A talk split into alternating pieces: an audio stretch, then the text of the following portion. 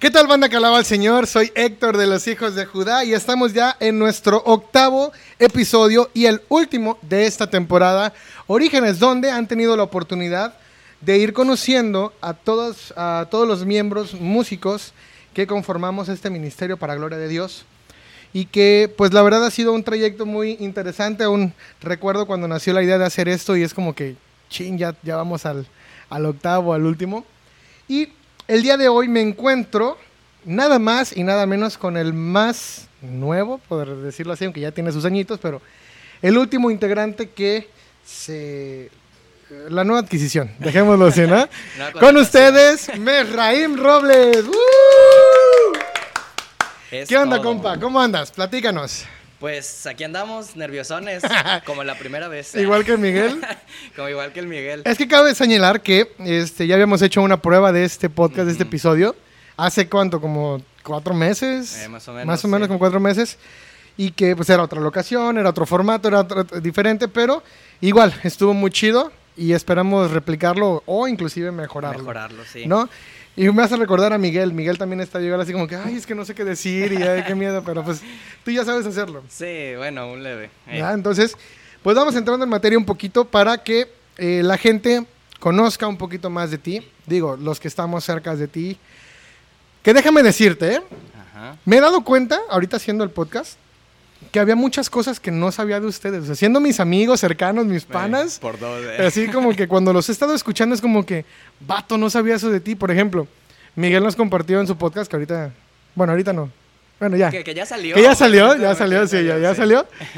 Él decía que antes de entrar a la banda, como dos meses antes empezó a tocar el bajo y yo no sabía. Sí, yo ya lo hacía como músico consagrado. y Hace acá. rato, hace rato me lo estaba aventando justamente y yo dije, pues es que la neta, ese vato tiene la, el don El desde don, que, sí. desde que nació, yo creo. Entonces, pues rápido se le dio. Ya hacía Ah, con el cordón umbilical.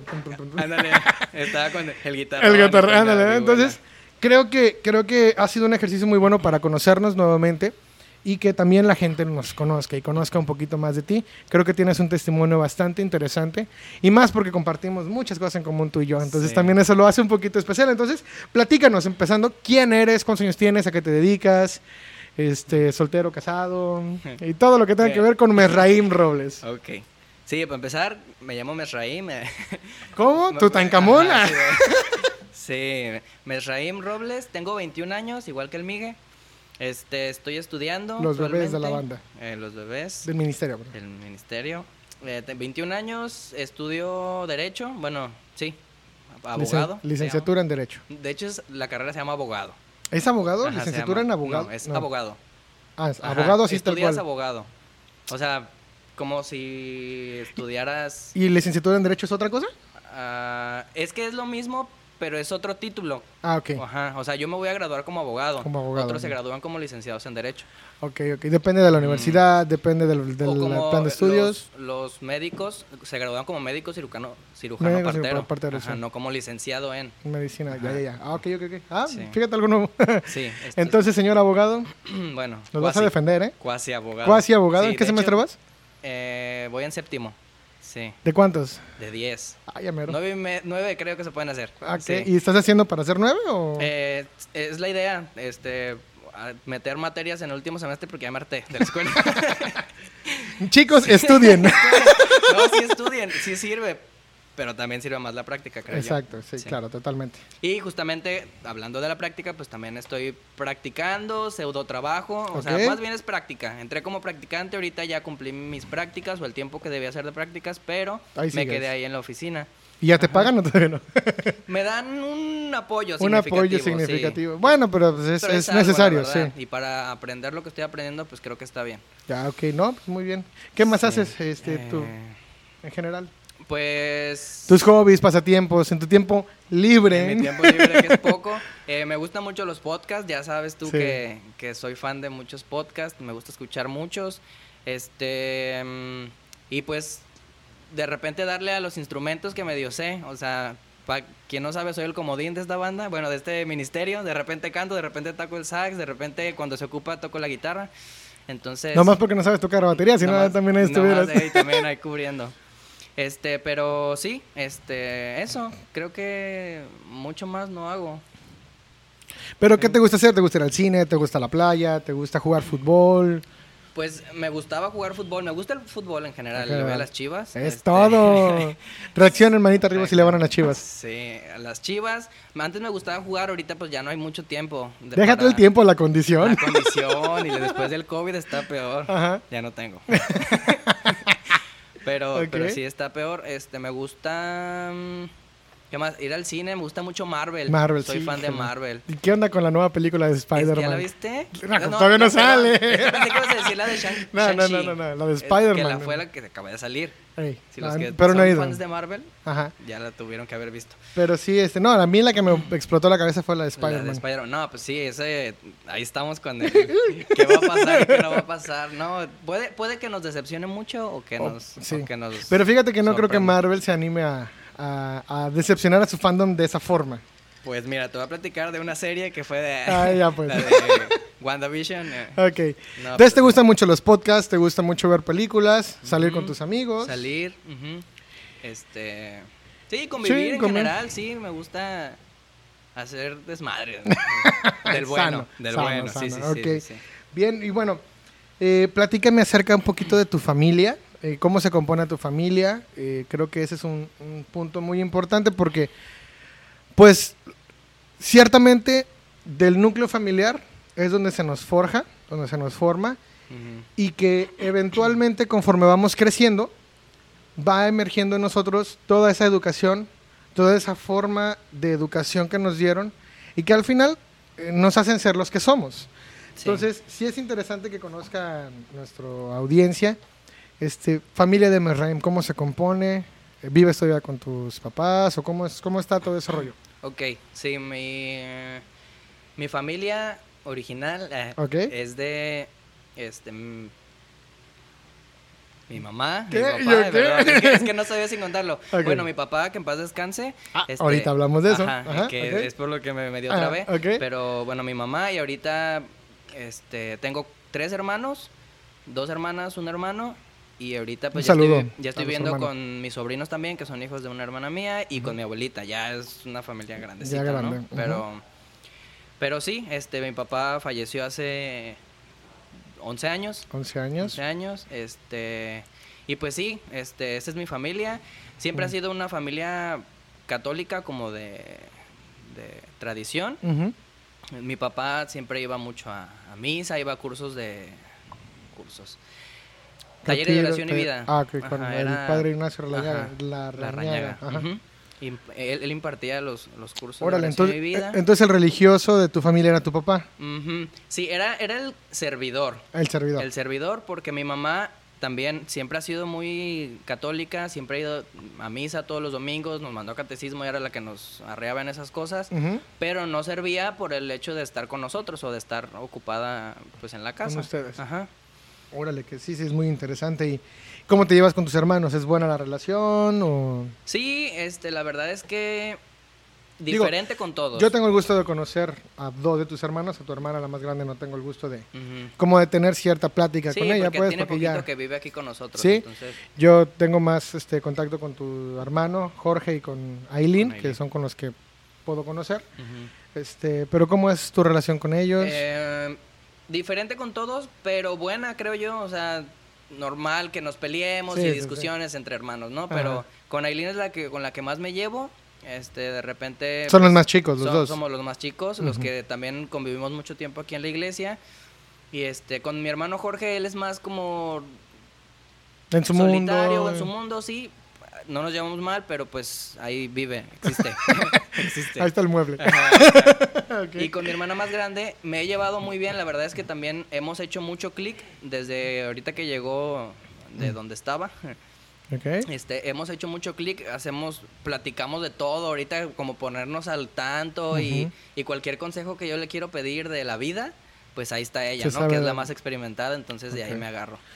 Ok, entonces, ahora sí, eh, para los que no o se acaban de conectar o que apenas están viendo o lo están viendo en esta parte, hay que hablar un poquito de ese proceso eh, que, pues sí duele bastante, Ups. duele bastante. Creo que es algo que compartimos los dos. Ajá. Es algo que compartimos los dos, eh, la ausencia de nuestro padre por fallecimiento. Y desde muy chicos ¿Qué también. edad, ¿Qué edad tenías tú? Yo tenía 10 años.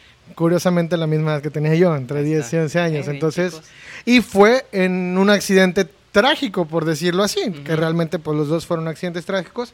Sí. Pero creo que el tuyo todavía tiene una cerecita en el pastel Ajá. que no tuve yo, o no fue tanta mi situación. Entonces, me gustaría que nos platicaras cómo fue esa parte de perder a tu papá y, y- y cómo fue que, que- que te mantuviste de pie en el camino de Jesús Sí.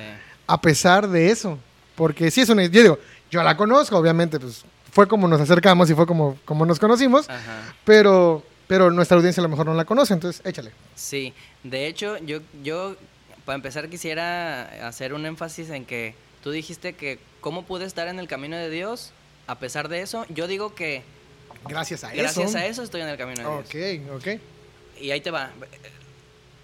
Yo era pues un niño de 10 años. Entonces, ese día mi papá nos invitó a, una, a unos bungalows con su familia. Mi papá tiene un gemelo y, y, pues su gemelo tiene familia y siempre nos hemos llevado muy bien con ellos. Entonces ese día nos invitó a pues a todos a, a ir a sus bungalows, a divertirnos, que iba a estar muy chido. Y, entonces la, prim- la primera cosita así como que nos destanteó fue que mi mamá no quería que fuéramos. El, el fin de semana ese, mis papás, el día que murió mi papá, mis papás cumplían 10 años de casados. Santo Dios. Ajá, Entonces, por un lado, mi mamá no quería que fuéramos, pues porque quería como Su festejar con mi papá, claro. aniversario. Y ella dice que sentía algo, ¿no? Que sentía algo que no le, que no le hacía bien. Aparte que el señor que nos invitó no le caía bien. era, era un amigo de mi papá de muchos años que nos invitó y él cuidaba esos bungalows, entonces por eso nos invitó. Bueno, el punto es que fuimos a esos bungalows, estaban en el- por la huerta, lejitos, Ok. eh, por- en la costa. Ajá.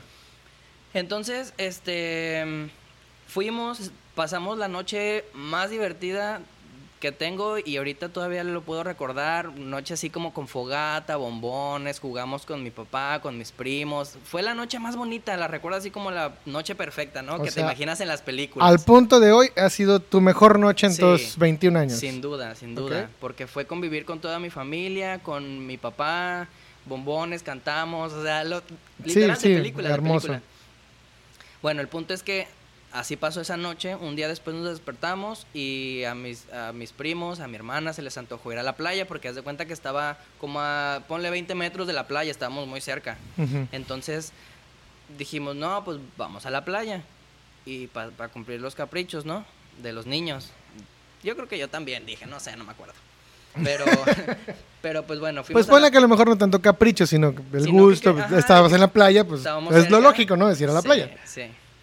Sí, no por echar la culpa a nadie, claramente. sí, está. sí. Pero bueno, fuimos a la playa y cabe destacar que en esa playa era una playa como desierta, porque no había gente y, y era mar abierto. Hasta ese punto nosotros creo que no sabíamos, o Ujú. no sé si sabían los mayores, pero pues obviamente uno no sabía. El punto es que nos metimos, nos metimos a todos al mar y este los primos y de repente que mi tío, que mi papá se metieron a mojar y ya de repente quedamos nada más los primos y chistoso que fue sacando uno por uno. De, el mar los fue sacando, de que los revolcaba y los sacaba del Los mar. De- más bien- sí, del mar, pero los aventaba a la playa. No, pues que con el susto de la revolcada, pues Se ya salían. se salían, ¿no? Y no, pues que se iban allá a comer salchichas. no sé. Sabritones, sí, ajá. Ajá. Este, y se fueron saliendo. er- Somos como seis, ocho primos. Este, se fueron saliendo y nada más nos quedamos yo y un primo. De, pues sí, un primo. Y ya él era más grande que yo. Y nos quedamos ahí, estamos jugando y de repente, pues el mar igual nos revuelca, pero en vez de sacarnos a la playa, nos metió. Entonces llegamos a un punto en el que las personas en la playa se veían chiquititas, chiquititas así, diminutas. Pero ¿y no se dieron cuenta? O sea, conforme los iba sacando, no Es no- que fue un. Pues te digo, O sea, ¿fue en el revolcón? Ajá, revolcón. Y, y, y lo ya sacó. sal- salimos bien lejos y como que la marea nos fue empujando y cuando nos dimos cuenta, pues te digo, la gente estaba Ya, chiquitita. Entonces nosotros. Dio la casualidad que nosotros también éramos de los más desmadrosillos entre los primos, ¿no? Entonces nosotros empezamos a hacer como señales de auxilio, así de que no, no sé qué. Auxilio, auxilio, ajá. Y la mayoría pensó que era broma. Pero el, el, prim- el primero y el único que... primer- Que no lo interpretó como dijo, goma. Ajá, fue mi papá. Y se aventó al mar. Este, llegó hasta con nosotros. Ya después se aventó también el, el amigo de mi papá. En ese punto él estaba muy borracho. ¿El amigo? El amigo de mi papá, sí. Entonces, pues él no sirvió de nada, básicamente. Este, llegó mi papá con nosotros y yo estaba muy asustado, claramente, pues porque veía muy lejos la, la playa. playa y- "Ah, papá, ayúdame, papá, ayúdame. Y me dijo, pues nada más, este, nada de muertito. Me dijo, nada de muertito y el mar te va a sacar a algún lado. En algún momento. En algún punto, sí. Y ya, pues yo me puse de muertito. Hasta eso sí sabía nadar. O sea, sí había tenido clases de natación y todo. Entonces yo nada- me puse de muertito y ya no dije, pues todo tranqui. Pasaron, eh, fue cuestión de 10 segundos de que estaba de- nadando de muertito. Más bien, o acostado. Ya estabas acostado, ajá. Y escuché un grito que de mi papá que dijo, Dios mío, fuerte. Y entonces pues yo me saqué de onda y pues me volvió a voltear. Y en el mar mi papá estaba ya volteado, Boca bajo- abajo. boca abajo. Entonces le pregunté a mi primo, ¿qué pasó? ¿Qué pasó? ¿Qué está pasando? Y me regresé con mi papá, lo volteamos y mi papá ya tenía espuma en la boca, ya tenía los ojos rojos, ya en ese momento pues le dio un paro, un paro cardíaco, porque mi papá era diabético y acaba de desayunar, un conjunto de cosas. Más el que- susto más de el que susto, mi hijo se está, se está ahogando y demás. El cansancio de haber nadado tan rápido, todo este rollo. Sí, entonces pues así pasó. Mi papá, este, ¿Y ustedes lo sacaron? mm, mi primo me dijo, nada para afuera, yo voy a tratar de sacarlo, pero pues fue, fue agarrando agua y el, el mar fue lo que hizo, lo hizo hundir. Entonces yo ya para en, es- en ese momento, en ese punto, pues fue también muy estresante y muy triste, muy... Conflicto. No, pues es que Ajá, no me, sí, puedo, no, me pongo- no me sí. puedo poner en tus zapatos porque Es- no, realmente ahorita, digo, ya he escuchado la historia N cantidad de veces ujú. y es como que me lo sigues contando y me sigo impactando, güey. Digo, o sea, no sé Sí. qué hubiera hecho yo en tu lugar. Y es de esas cosas de, de las que a veces... Porque no hay que perder de, no hay que- no hay que perder de vista que tenías 10 años. ujú, diez O años. sea, a los 20, 30 años dices, o sea, fue una situación difícil. Ahora imagínate a los 10 años. ¿Qué puedes hacer con 10 años en mar abierto? Sí, en una y- y situación pa- así. Y para ese punto yo decía, yo también me voy a morir, porque yo estaba lejos, lejos de la playa y lo que podía hacer era nadar y nadar y nadar y pensar, y ahí sí es cierto que a lo mejor no es una situación tan extrema, pero sí es cierto que piensas en todo, en todo, en todo lo que ha Sí. pasado en tu vida, lo que va a pasar, Ajá. qué van a decir, ¿no? Y, y ese camino fue Horrible. Horrible, horrible. Llegué yo al, a, la, a la playa, pude llegar nadando y este, pero sin fuerzas. Yo llegué, pisé la playa y no me podía sostener de lo cansado que estaba. Me dolía, el- me lastimé el cuello, las manos, las piernas porque fue muy cansado. Después salió el, amigo de mi papá sin ropa, este, vomitándose, raspado. Mi primo también salió vomitando, raspado por tantas cosas que pasaron Sí. allá adentro en el mar. Este, y me dijo mi primo que no pudo sacarlo, que lo intentó, lo intentó, pero que no pudo. Entonces, pues fueron unos momentos muy intensos, muy intensos. Este, ¿Qué pasó en ese momento después cuando ya salen y no sale tu papá? Con los que se quedaron en la playa, ¿qué pasó? Este, mi, mi tío, ah, ahí te va, también, de lo, de lo, son cositas que tú dices, Ay, Qué me estás, increíble, me estás cuenteando, así sí. como, ajá. mi tío cuando mi papá se metió al mar, mi tío se iba a meter y antes de meterse le dio un calambre en el pie y no pudo meterse porque le dio un calambre y no Ujú, se y podía no mover. se puede mover. ujú. Entonces en el momento, en el momento en el que se pudo recuperar, se lanzó a Protección Civil a buscar a alguien que ayudara, ¿no? Porque Ujú. pues se veía muy intensa la situación como para que uno solo fuera. O sea, él no estuvo salvar. cuando pasó. Él no estuvo, fue a buscar a alguien más. Ujú. Pero Protección Civil estaba a 40 minutos de, de donde estábamos, porque Mm. te digo que estábamos Lejos. retirados, no había nada, nada, nada. Y en ese proceso de, de, de espera fue pues rezar rosarios y todos desconsolados, pues porque no sabíamos qué iba a pasar. Para el momento en el que llegó Protección Civil, después de un rato, ya mi papá salió solo, salió a la playa. ¿A la playa? Intentaron reanimarlo, pero Ya no se pudo. ya no se pudo hacer nada. ¿Y tú cómo te sentiste después de? Culpable. De hecho, para ese, para ese lado iba. O sea, ¿te sentiste culpable? Sí, cu- culpable porque se metió a rescatarme. Porque se metió porque yo estaba ahí. Entonces al principio fue de es mi culpa. Si no hubiera, si no me hubiera metido yo, él estuviera vivo ahorita. O sea, sí. ¿Tus hermanos te, te echaron el cara alguna vez? No, Ni jugando, ni... no, ni- nunca, nunca. No, es que creo- yo creo que es un tema que ¿Se tocan en familia? se ha tocado como viviendo las experiencias de cada uno, pero nunca...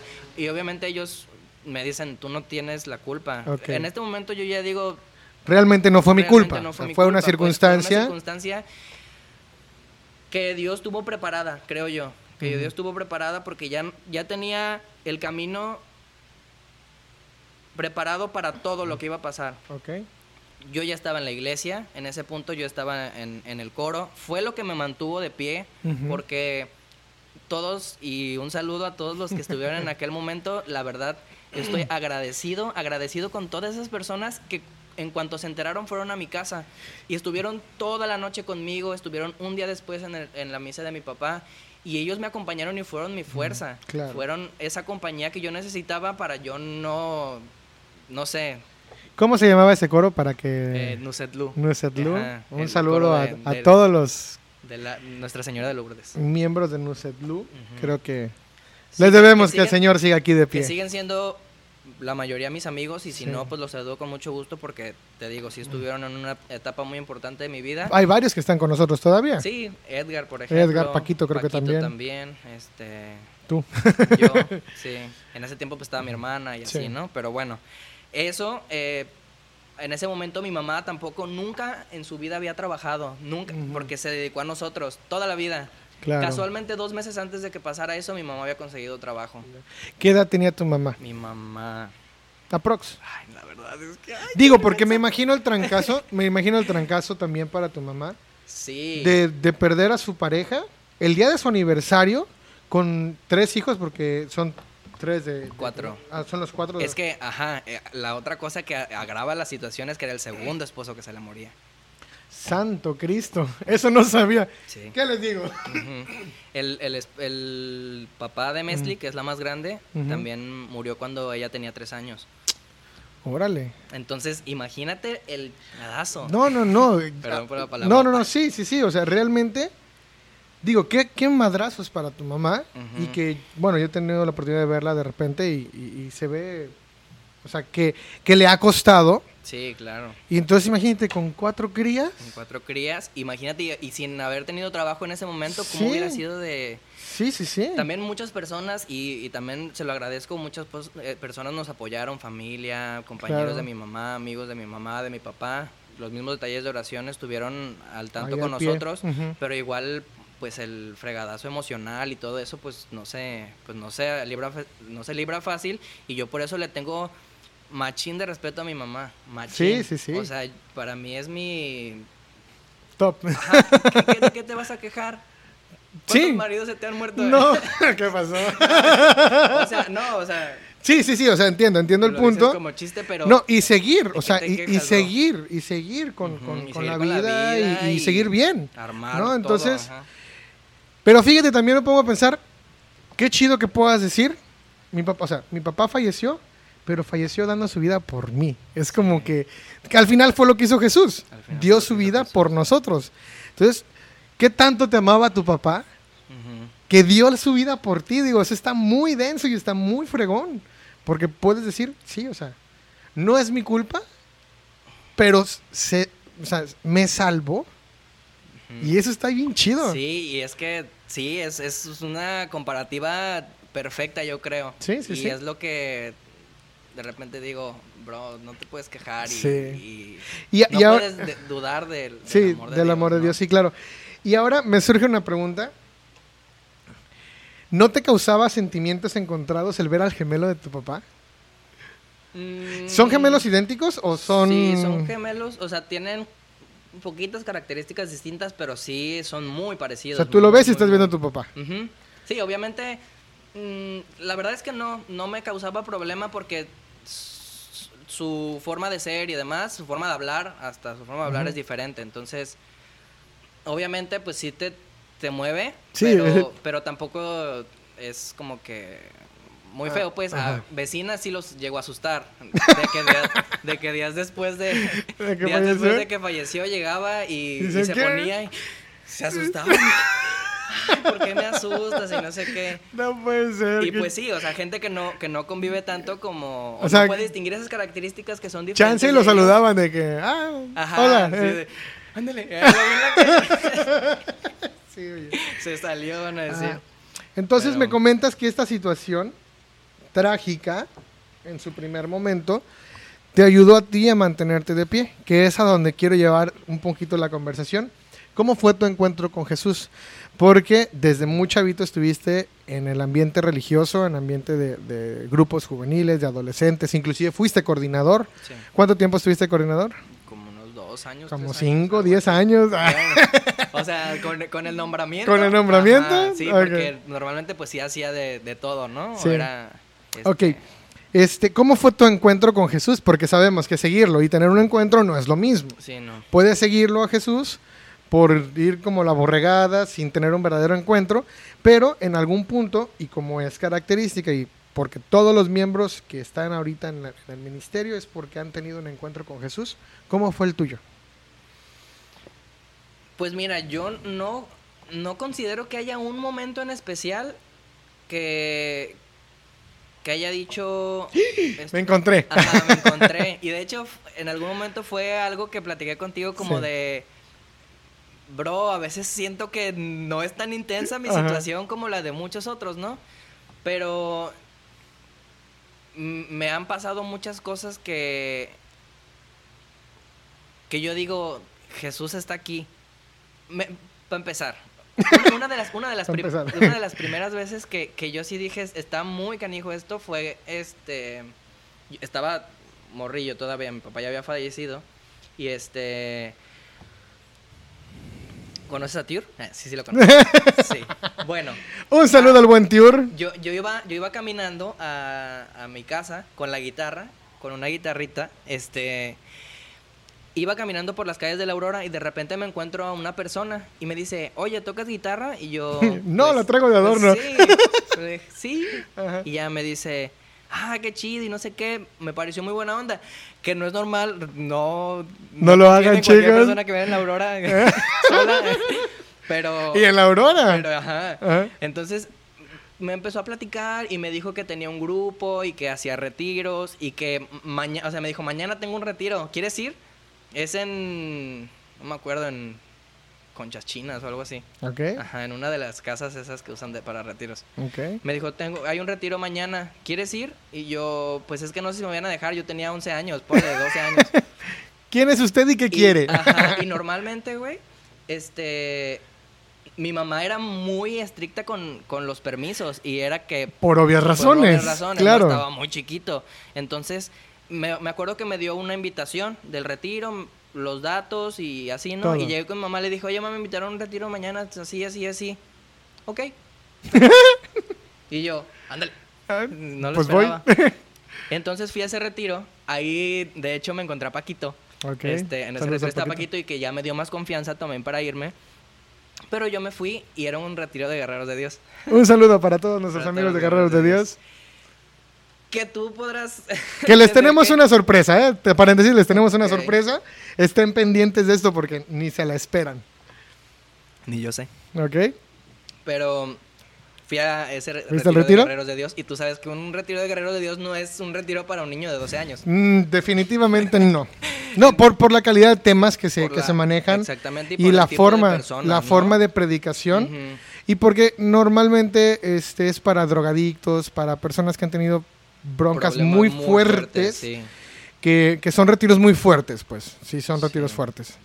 Entonces en ese punto te digo que pues yo fui, de repente estaba, de repente no estaba, de repente me distraía, la verdad, niño de 12 años, me iba con el Paquito y platicaba con él y así, ¿no?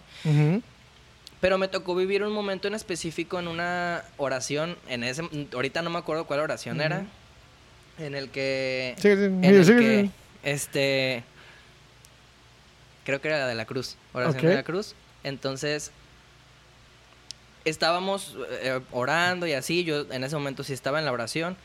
Y me acuerdo que llegó un punto en el que una persona iba pasando con cada quien, bueno, yo veía que iba pasando con las personas y les decían algo, pero conmigo fue un momento muy denso porque para esto nadie me conocía. Paquito sí me conocía, pero era como que él andaba en su rollo. Entonces, Paquito Rockstar. Paquito ajá. Entonces, en ese punto llega esa persona y me agarra de los brazos y me dice, tu papá quiere decirte algo. Santo Cristo Redentor. Y yo, ¿Qué? Dios. Y sí, o sea, fue muy fuerte porque me dijo, tu papá quiere, te quiere decir que está contigo y que nunca te abandona y que siempre va a estar detrás de ti, que no te va a soltar y que no temas y, y yo, Dios. No, santo". yo ya me hubiera zurrado en los que a pesar, de, calzones. a, a- a pesar de que ya no esté contigo, eh, eh, aunque tú no lo sientas, él está contigo. Y yo, imagínate lo que. No, no, pues no. Y es que nadie me conocía, nadie sabía de la situación de mi papá, más que Paquito, pero te digo que no, Sí, no sí, hay sí. forma. Y en ese momento yo, de hecho, le pregunté, oye, pasó esto y esto, ¿tú les dijiste? Y No, Paquito. Paquito, no. Entonces, en ese momento se siente, ¿no? Y se siente que, que hay una conexión. ahí. Menos mal no le pasó nada extraordinario. Bueno, bueno. No, es que sí. Pero, Ajá. pero pues normalmente, este, yo vivo mis, o siento que los encuentros con Cristo son día a día, ¿no? Claro. Con el despertarte, con el... Hace rato que veníamos para acá, veníamos manejando y fue lo que me dijiste. Ajá. O sea, que tú eres una persona que se fija mucho en los pequeños detalles, Pequeños no detalles. tanto en algo muy grande o algo muy boom, sino que entendiendo pues que los encuentros con Jesús son de diferentes formas. El mío fue Claro. así, un ferrocarril en una pared, ¿no? Ajá. Este, a lo mejor el tuyo fue así, o sea, un poco a poquito, Poco a poquito, poquito, poco a poquito. Y además porque, pues ya, ya tenías tú la experiencia de estar en grupos. En mi caso no. Yo Sí. no estaba en una experiencia, entonces por eso fue más fuerte, porque yo no tenía ni idea de lo que pasaba. Sí. Entonces, qué chido, qué chido, no Y- sabía yo eso. Y, y es que haz de cuenta que mi, como lo que yo considero que es el amor de Dios, lo, lo considero como que si fuera andar en bicicleta. Creo que ya te lo había platicado, pero ver. te lo vuelvo a platicar. Otra vez, otra vez. Es como estar en bicicleta cuando no sabes, ¿no? Cuando te estás enseñando, que tiene que ayudarte a alguien primero, ¿no? Para que te animes, cuando ya no tiene rueditas, Sí. claramente. Yo siento que la vida es esa bicicleta. Tú estás tratando de, de, de montar de a montarla. la bicicleta. Ok. Y está, normalmente, o así es mi, mi ¿Tu idealización de esto, que tu papá está ayudándote a andar en bicicleta. Entonces, Dios es ese papá que está empujando la bicicleta y que te vas a caer, porque te va a soltar en algún momento. Te vas a caer. Pero Él va a estar ahí para levantarte y decir, vámonos, Ujú. vuélvete a subir. Porque la vida te da golpes y, la, y te vas a caer y probablemente te raspes y probablemente te queden heridas que, que queden ahí para siempre. Pero al final de cuentas va a estar ese Dios, que es ese papá, para levantarte y darte ánimos. Y al final de cuentas va a llegar un momento en el que, que aunque tú estés en, en la bicicleta y tú ya estés dándole, Él va a estar detrás de ti. Y aunque tú sientas que él, no, que él no está, va a estar detrás de ti. Aunque tú no te des cuenta. Porque es tu papá que siempre va a estar Que ahí y va a estar estar en todo momento. Véanlo predicar, véanlo predicar. No, no, no, es que es hermoso, es hermosa la- esa, esa, esa forma en la cómo lo ves. ¿Te has caído de la bicicleta? Uh, ¿Te sientes que ahorita estás caído de la bicicleta? eh, raspado. Raspado y- me tumbé un diente. Ok. sí. ¿Y ese papá dónde está? Ahí está. Pero siento que también es parte el darte cuenta que el darte cuenta que estás ahí abajo y que te puedes caer, pero que también te vas a levantar en algún momento. Estás como el, el, ay, Ajá, me, me, caí. estoy la tierra. Ajá, y vas para arriba otra vez. Sí, estoy en el momento, a lo mejor apenas me estoy levantando. Ponle tú, Sí, ponle sí. tú. No, sí, sí. Pero está chido, ¿por qué? Porque al fin y al cabo, todas esas experiencias son las que después nos van a ayudar para, de verdad, bueno, te lo pongo en este contexto, que trabajo yo con, con jóvenes, con adolescentes, Ujú. en, en- en mi trabajo, que soy docente. Y te encuentras tantas, te encuentras tantas historias parecidas, no iguales, Sí, no. pero parecidas, donde los chavos de verdad muchas veces ni saben qué hacer. Y ya uno que ya está creciendo, que ya superamos de cierta forma esa etapa, porque se supera, nunca se olvida. Sí, ¿no? no. Porque yo lo, lo confieso, hay, hay partes o hay días, inclusive a finales del año pasado, recuerdo un día que fue una- un periodo donde estuve viviendo yo solo. Y yo me acuerdo de que ese día, este, como niño chiquito en la cama llorando porque extrañaba a mi papá, Sí. te lo juro. Sí, sí, sí. Entonces, o sea, es, es algo que no se olvida. Y que hay ratos donde dices, ay, si estuvieras aquí no me hubiera pasado esto, esto, esto, esto, esto. Pero al fin y al cabo, todo este cúmulo de experiencias son las que nos hace a nosotros el poder ayudar a otros chavos a decirle, pues mira, aquí estamos y la libramos y seguimos caminando. Y en su momento, de yo no tengo el papá físico, pero tengo al de allá arriba, ¿no? y tenemos dos, Ajá, y bien fregones. Entonces, qué chido, qué chido. eh, Me, me encanta escucharte de esta forma porque cuando veas tu podcast vas a decir, Ándale, yo soy ese, ándale. soy yo, eh. Sí, y, qué chido. Y que eventualmente eh, nos cruza Jesús en el camino en un punto. Me gustaría que les platicaras cuál fue tu primera impresión de mí cuando nos conocimos y cómo fue, ya entrando en el siguiente momento, Sí, ya. cómo fue que Dejando las entraste de dejando las tristezas de lado y ya no vamos a llorar. Sí, ya no. ¿Cómo fue que nos conocimos y cómo fue que tú quisiste entrar al ministerio y que en su momento se dio? Porque en su momento no estabas ni en los planes ni jam, o sea, Sí, no era así no. como que nadie. Pero, ¿cómo fue que nos conocimos y que eventualmente eso nos llevó a que tú te incluyeras en el ministerio? Ujú. Échale. Bueno, este, el, la historia de cuando yo conocí a Héctor está chistosa. es que muchos tienen la misma Sí, impresión. no, la neta, este gordo, vale. Ya sé, ya sé, ya sé Sí, que caigo Pero gordo les voy a platicar. Échale. Eh, que de hecho también hay una historia ahí que también la platicaste con el podcast de Edgar. Este, pero bueno. El Es que son muy parecido, parecidos tú y él, la verdad, son muy Sí, parecidos los dos. Sí, la neta, sí, por eso nos llevamos tan bien, creo. Y por eso fue tanto choque Eh, al principio. ajá. Tanto pique. Yo eh, ubiqué a Héctor un día. Yo estaba en un coro de la Aurora. Que normalmente me- nos había tocado estar en las peregrinaciones de la Aurora en, a Guadalupe. Este, Contexto.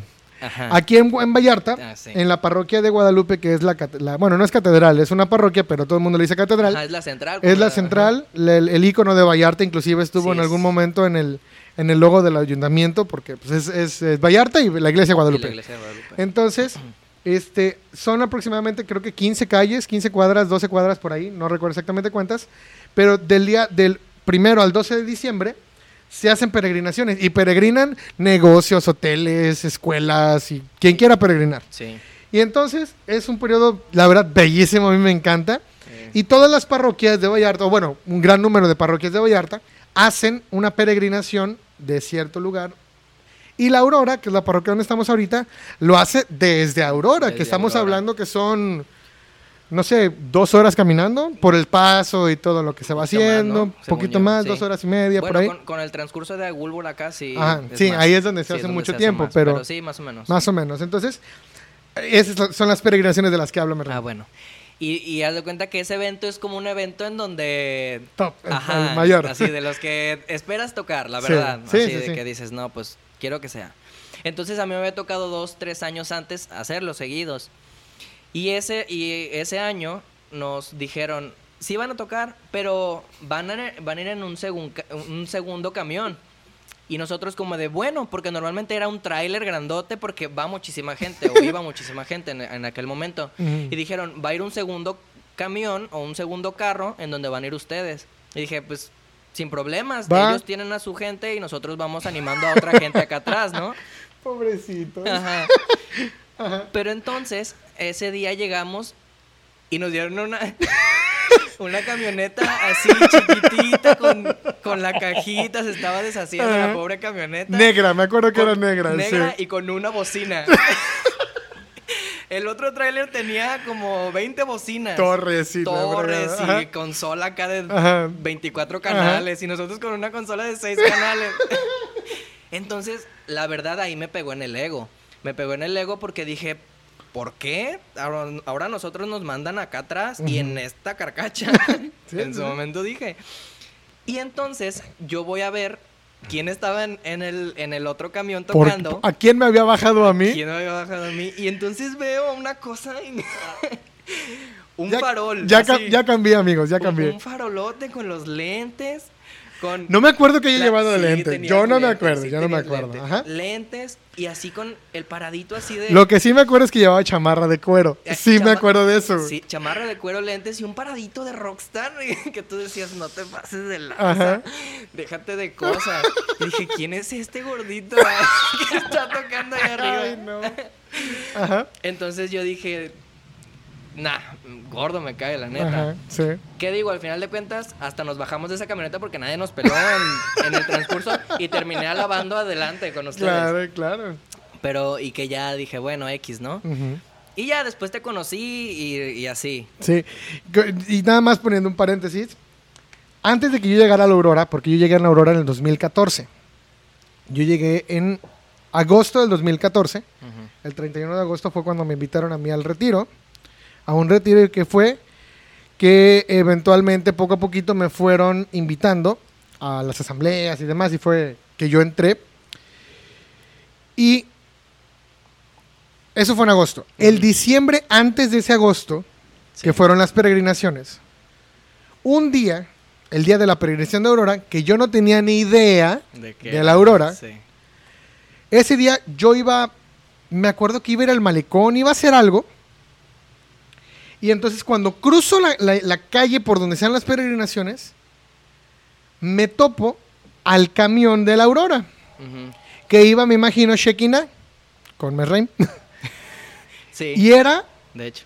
de verdad, yo me quedé y dije, yo quiero, yo quiero hacer eso. Todavía no se formaba la banda, porque la banda se formó en el 2014. Sí. Este, eso fue en agosto. Perdón, eso fue en diciembre del 2013. Ujú. La banda se forma en En marzo del 2014. 2014. Y entonces, cuando nos me dicen que vamos a tocar la peregrinación en el coro y veo el tráiler, digo, ¡Ah! eran ellos. entonces, pues obviamente ya sabía lo que le tiraba. Sí, claro. Sí, entonces. Pero yo ni en cuenta que al chamaquito de 15 años le iba a pegar en el ego, que es su servidor de ya de 21 años, Sí. en ese entonces. Ajá. Este me, se me iba a hacer la invitación. Y que para mí fue soñado, porque dije, wow, qué, sí, qué chido la, es la esto. verdad es de las peregrinaciones que pasan Más por chidas. aquí y te hacen voltear. Te Sí. hacen voltear a quien sea porque es. y no es nada más por la música, sino por la comunidad, que Por va muy viva. va- ajá. Exacto, entonces, así fue como nos conocimos. Odio que se transformó en amor Eh. después. Y entonces, Merraim era coordinador en ese entonces de la comunidad de adolescentes de GESAT. Sí. Y antes de que él entrara, ya Miguel ya lo ventaneó en su podcast, entonces ahora me gustaría escuchar su versión. Ajá. Miguel nos comentó en su podcast que tú te enojabas porque yo me lo llevaba. Sí, claro. Cuando ya él entró, y yo le decía, tenemos servicio instalado, y que también en, en Shekinah y después en FTA se me enojaban porque yo me salía y yo me llevaba a Edgar, me llevaba a ti, bueno, a ti no, a, a Miguel primero, al principio a ti no, a Miguel, a Raúl, este, y, y que, que no saque a todos, que, que, que lleva a Lalo, que, que fueron a los que invité a, a formar parte del ministerio. Y que se me enojaba la comunidad, es que, ¿por qué te los llevo? Entonces, ¿cómo fue tu experiencia en ese punto? Es que la verdad, o sea, viéndolo como encargado de, de- Del grupo de del adolescentes. grupo, Miguel era coordinador. También de, de algo, no me acuerdo de qué era. Pastoreo. De pastoreo, sí. pastoreo. Mm. Miguel era coordinador de pastoreo y tenía una célula encargada. Entonces, la verdad es que era de cada fin de semana tenemos un viaje. y yo le ¿Perdón? decía, ¿Perdón? Y yo le decía, oye, A ver, tienes un compromiso y también son los fines de semana. O sea, está bien que estés, pero... porque pues está chido, ¿no? O sea, está bien que estés, pero que no sea todos los fines de semana. O sea, de, de repente, ah, no, pues no puedo, no puedo, no puedo. Bro, o sea, ponte Sí. las pilas o, o algo, ¿no? ¿Y en qué momento nace tu, tu querer estar con nosotros? Pues mira, La verdad, en, la verdad. En realidad, era un deseo escondido. Nu- casi nunca yo decía, Ese quiero. quiero, ajá, Ajá. o de que les dijera, yo a ti nunca te dije como No. de, déjame entrar, déjame Ciertamente entrar". no. Pero, este, pues la verdad es que yo veía al Migue que estaba ahí y que, y justamente eh, tú me ponías el ejemplo de que cuando entró, o me platicaste de que cuando entró Migue, se entró sabiéndose todas las rolas y que ya las tocaba. Yo no me sabía ni una, ¿Sí? completa, hasta, el- Hasta- hasta el ahorita, hasta ahorita. Hasta el momento. Ajá. O sea, hay, hay muchas rolas que de repente no me sé como cantadas, y sí, y el Miguel te las sabía todas, ¿no? Entonces yo decía como de, nah, no, no va a ser para mí, a lo mejor. Y porque yo estaba en mis rollos, ¿no? Yo estaba en la coordinación y demás. Pero el, el verdadero acercamiento fue cuando este, yo empecé a, a practicar sax con un saxofón que me prestaba una amiga que le prestaban de otro lado. O sea, era un... Mm, Y que me dijo mi amigo y que, que mi Ajá. amigo y que... Ajá. Y era como de cuando se lo prestaban a mi amiga y ella me lo prestaba a mí, yo me ponía a practicar y de repente me la llevé a la Aurora y me ponía yo acá. Sí me acuerdo de ese momento una vez que te vi y que te dije, pues aprende si quieres entrar. Ajá, sí, y que el Edgar dijo, sí, que no sé qué, él se imaginaba un panteón rococó Ajá, católico. sí. Y dijo, sí, una trompeta y un sax y no sé qué, morro, ponte las pilas. Y yo, pues sí, este, nomás que no tengo sax, Ajá. yo. Y ya, yo en ese momento sí dije, sí me voy a poner las pilas porque pues sí... Sí me quiero. gustaba, ajá. O sea, fuera de los hijos de Judá me gustaba el saxofón. Sí. Entonces, fui en friguiza, fui a cotizar 8 mil, 9 mil y yo, "Oh, ok, creo que no quiero tanto. Ajá. Entonces, eh, fue que ahí como que me, me dio, dio el bajón, pero eh, mi, el novio de mi mamá me dijo que él me lo iba a comprar. Pero... Dios que- obrando. Sí, pero para eso me tenía que esperar porque él viene cada seis meses. Ok. Entonces, él venía en diciembre. Saludos a Octavio. eh, si nos está El escuchando, patrocinador el oficial. patrocinador de el sax. Ajá. Este, y yo me tenía que esperar, pero para ese punto yo ya les dije, yo ya lo compré, o sea, ya está comprado. Sí, es cierto. Sí, me acuerdo que sí me... Yo, pues, Ya está hasta, comprado. hasta no ver, Va a llegar. Nel. Va a llegar algún Ajá. día, pero llega. Entonces, eh, ¿Sentías ansiedad porque ya llegara? Sí, sí. Y porque yo me ponía a ver videos en YouTube porque para esto yo nunca tomé clases. Nunca tomé clases de, de saxofón. Yo todo en YouTube y con el con el mínimo la mínima teoría que tenía de la guitarra, de repente me ponía a sacar así como de Las, eh, las transportaciones, Ajá, transposiciones, perdón. ajá, y ya de que sacaba algo en la guitarra y decía, "Ah, bueno, pues entonces si sí es este, Así es, si sí, sí, es la bemol y así, ¿no? Y Ajá, y ya, y ya, no metamos ya ahí. no, no metemos en música Ajá. porque nos van a y vamos a quedar exhibidos. Sí, no soy Miguel. ok. Pero sí, así le empecé a dar y, y- y ya. No me acuerdo el momento exacto en el que tú me dijiste, dale. O sea, sí me acuerdo en el punto, pero no sé qué dio pie a. Yo recuerdo que sí, eh, cuando te vimos en el sax, ahorita tuve el flashback y sí, fue, me acuerdo que sí llegamos y que, y que te dije, pues si le vas a dar, dale, dale y, y- y te metes.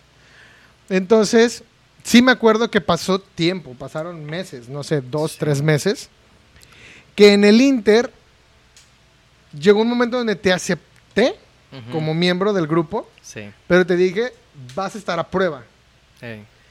Por ciertas situaciones que había que también no vamos a tocar. Entonces me acuerdo del evento de cruzadas, la las primeras cruzadas, no, las segundas, Sí, porque las primeras no tocamos. No. Que estaría chido platicar, bueno, después.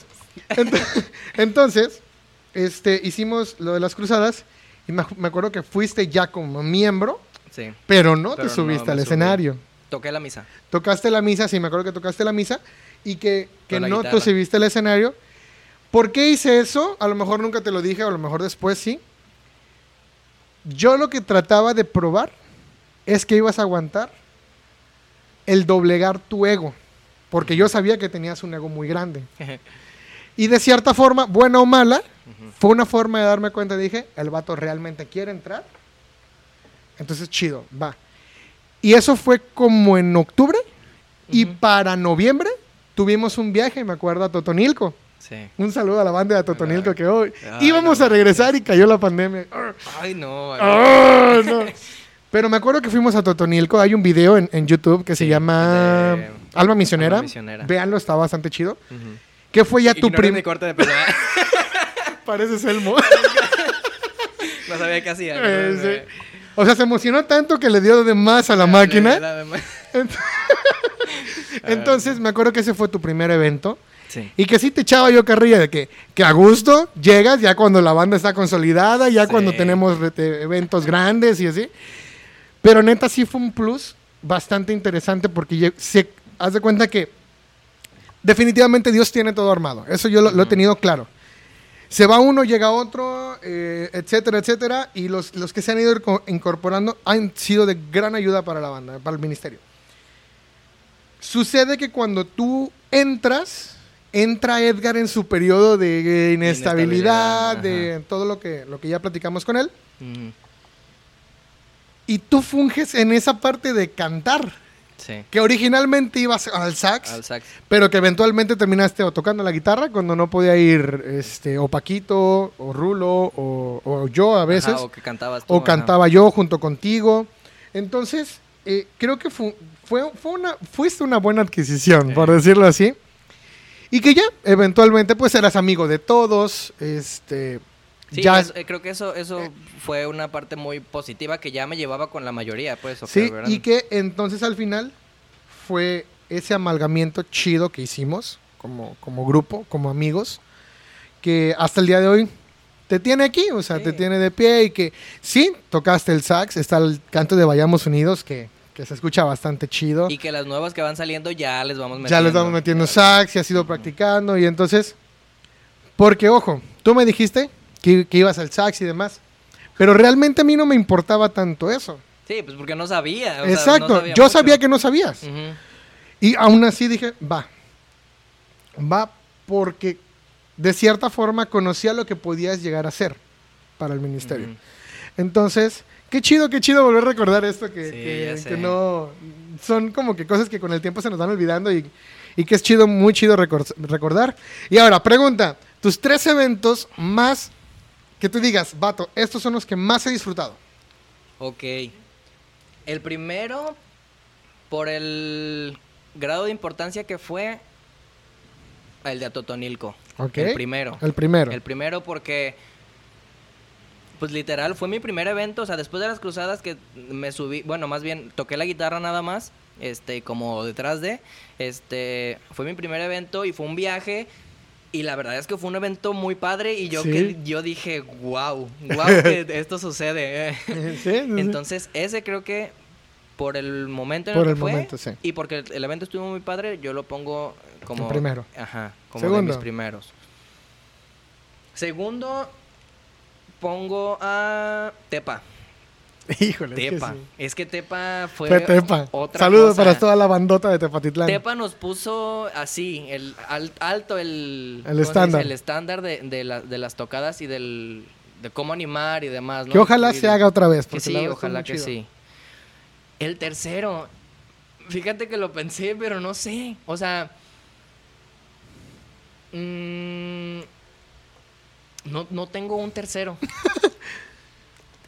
Podría decir que el de la basílica, pero es que para mí, para mí, hablando de mi ego grande, No, es que sí, para todos. para todos. Creo que fue para que- todos. creo que el momento no lo disfruté. Entonces siento que eso me hace... Yo sé que el momento estuvo muy padre y el acontecimiento, y si lo platico, digo, Como que, wow. fui Pero a, el momento. a tocar al- a, la, a la basílica, dices, no manches. Y más porque nos dijeron ahí. Digo, todos los años van artistas inter- internacionales y le cantan las mañanitas y demás. Pero acaba de, de estar aquí, aquí en el set. Y este, llegó el buen Rulo. Por aquí andan, saludo al Rulo. Corrígeme si me equivoco. Nos dijeron ahí que íbamos a hacer tanto GESET como nosotros los primeros ministerios con fines de evangelización que cantábamos ahí, ¿no? Algo así nos dijeron. No, Entonces, imagínate, no. o sea, O sea, sí es un... O sea, sí, lo sí dices, lo dices en el importante. nombre y dices, "Uf, Ajá. O sea, si no cuentas los detalles, si, si, si omites todos esos detalles, dices, no manches, qué chido. Pero, pero eso te digo que como que en realidad yo el momento no lo disfruté al 100 o no estuve como... Pues está como Miguel que nos platicó en el podcast pasado que, que se fue a llorar afuera, igual yo. Sí, no, yo también me acuerdo que le marqué a una persona importante y le, Ok, dejémonos a la persona, importante. y le Ajá. marqué y le saqué mi frustración, le dije, es que no manches, no se escuchaba nada. Es que si de por sí no escucha mi sax. no se escuchó nada, pero, pero pues dicen que también se escuchó bien. Es que sí se escuchó. La realidad es que por fuera se escuchó. Pero nosotros era mucha frustración porque adelante no escuchábamos y, decíamos, súbale, súbale. Sí, súbale, súbale. Entonces, eh, por el momento, pondría en tercer lugar. El tercer lugar, ok, ok, no, pues muy interesante. Pues bien, este, creo que, que ha sido de bendición el poder platicar contigo. Este, ha sido... ¿Cuánto tiempo tienes? Ay, Dios. Debo de tener dos años o tres. A Totonilco fue en el 2017. 2018, no recuerdo. creo, ¿no? Como tres años. Como tres años, cuatro, ya vas casi para cuatro. Sí. Ya, ya, ya el más nuevo, el más nuevo, pero ni tanto. Entonces, este, creo que ha sido de bendición. Le agradezco muchísimo a Dios el que, el que te haya puesto en nuestro camino, que estés ah, como miembro activo del ministerio. Creo que eres de gran ayuda. Tus comentarios, tus risas, todo, todo lo que tú haces es, es de bendición para la banda. Pero no quiero despedir todavía el podcast. santo, no, por favor. Voy a decir cinco palabras y quiero que me digas lo primero que me digas, lo primero que pienses. Lo primero que me digas, ya. Ya, ya, ya, acabé. cinco palabras y quiero que me digas lo primero que piensas. ¿Va? O sea, una palabra o. Una o dos o una idea. La puedes expresar como una idea. ¿Sale? Pero lo primero que piensas. Así, sin filtro. ¿Sabes? ¿Seguro? Seguro, seguro. Al tiro. Listo. Amor. Dios santo, ¿por qué? así, así empezamos. A... Así ya tan rápido. Va, amor. Mm, un reto. Un reto, ok. Iglesia. Comunidad. Comunidad. Hijos de Judá. Familia. Eh, ay, qué bonito para chillar. Familia, ok. Uy, vienen las más fuertes, ¿eh? ya no quiero, si lo Ok. Dios. Padre. Padre. Sí. Por último, castidad. Reto por dos. ¿eh? Ah, ok, castidad. Eh... ¿Qué representa para ti la castidad? Mm, también es un reto, yo creo. ¿Sí? O sea, un, reto y algo que es muy importante y en estos tiempos poco cuidado. Poco, poco valorado. Poco valorado, exactamente. Okay. Pero que al final de cuentas es algo que te da para arriba o como que te da puntos, no sé cómo te Da paz. Te da paz en, tu persona y te da cierta estabilidad. Exacto. Excelente, respira ya, respira, desténsate, desténsate, ya fue todo. Ok, no, pues ya para terminar quiero darte las gracias, cerramos este podcast con broche de oro. Este, te doy muchas gracias porque te has mantenido. Yo realmente, te lo confieso y se los confieso a todos, el hecho de pensar el perder a uno de mis hermanos, porque son mis hermanos. Yo ya no los veo casi casi como amigos, yo ya los veo como mis hermanos. El hecho de perder a uno de mis hermanos me da mucho miedo. El que el día de mañana me diga uno, ¿sabes qué? La vida me lleva a otro lado es, o sea, siento feo el, solo pensarlo. Pero eventualmente pues vamos a crecer y a lo mejor otros van a llegar al lugar, e, etcétera. Pero el tiempo que Dios nos mantenga unidos en este ministerio, para mí va a ser de mucha bendición contar contigo. Te doy las gracias por tu honestidad, por tu apertura, por tu compromiso y sobre todo por tu amistad, que también atesoro mucho y valoro mucho. No, este, pues, ¿qué, te puedo decir yo si... ¿Sacamos el violín? Sí, ya sé, pero así... pero así el Porque si no, suena mal.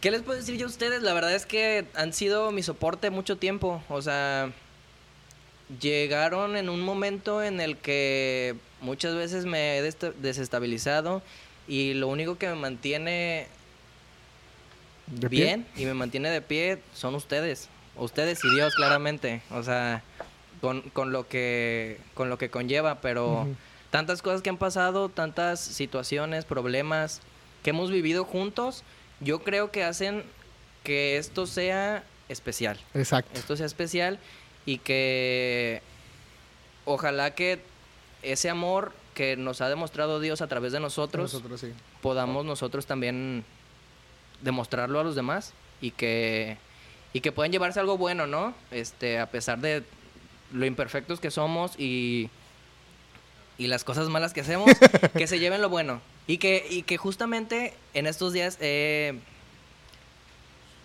he aprendido o, o me he dado cuenta a retomar ese pensamiento positivo, Positivo, ese sí. pensamiento que... Y de, y de verle las cosas buenas a las cosas malas o a las situaciones en general. Porque esa, era mi filosofía en algún momento y, y de repente se me borró y se me destanteó. Pero sí, si algo les puedo aconsejar es que Ok. eh, busquen a Dios en las cosas pequeñas, cuando no lo encuentren obviamente en las cosas grandes, porque también Dios es grande y Dios es magnífico y hace cosas impresionantes. Pero cuando se encuentren perdidos en ese sentido, busquen en las cosas pequeñas, en su familia, en su pareja, Comunidad. en su entorno, en que amanecen, en que pueden hablar, en que pueden hacer cosas que los demás no. Y, y ya, Y pa'lante. y pa'lante. Pues muchas gracias, Mesraín, por estar el día de hoy en este podcast. Y bueno, llegamos al final de nuestra primera temporada. Creo que fue muy interesante Sí. el ver todo esto. Ya, ya terminamos la primera temporada. Y tendremos la segunda temporada que se viene con todo. ¿Sí? Próximamente les estaremos diciendo en qué va a consistir la segunda temporada. Mientras, sigan compartiendo, escuchándolo. Estamos en Spotify, Facebook, Instagram, eh, YouTube. YouTube. ¿Tenemos Twitter? ¿No? Eh, Próximamente en Twitter. No activo, creo, pero sí. Sí, ok. Denle like, compartir. Muchas gracias por estar con nosotros en esta primera temporada y esperen la segunda que viene con todo. Un abrazo hecho oración de parte de los hijos de Judá y pues hasta la Pues, próxima. adiós. Adiós. Bye. Les mando un beso donde lo quieran.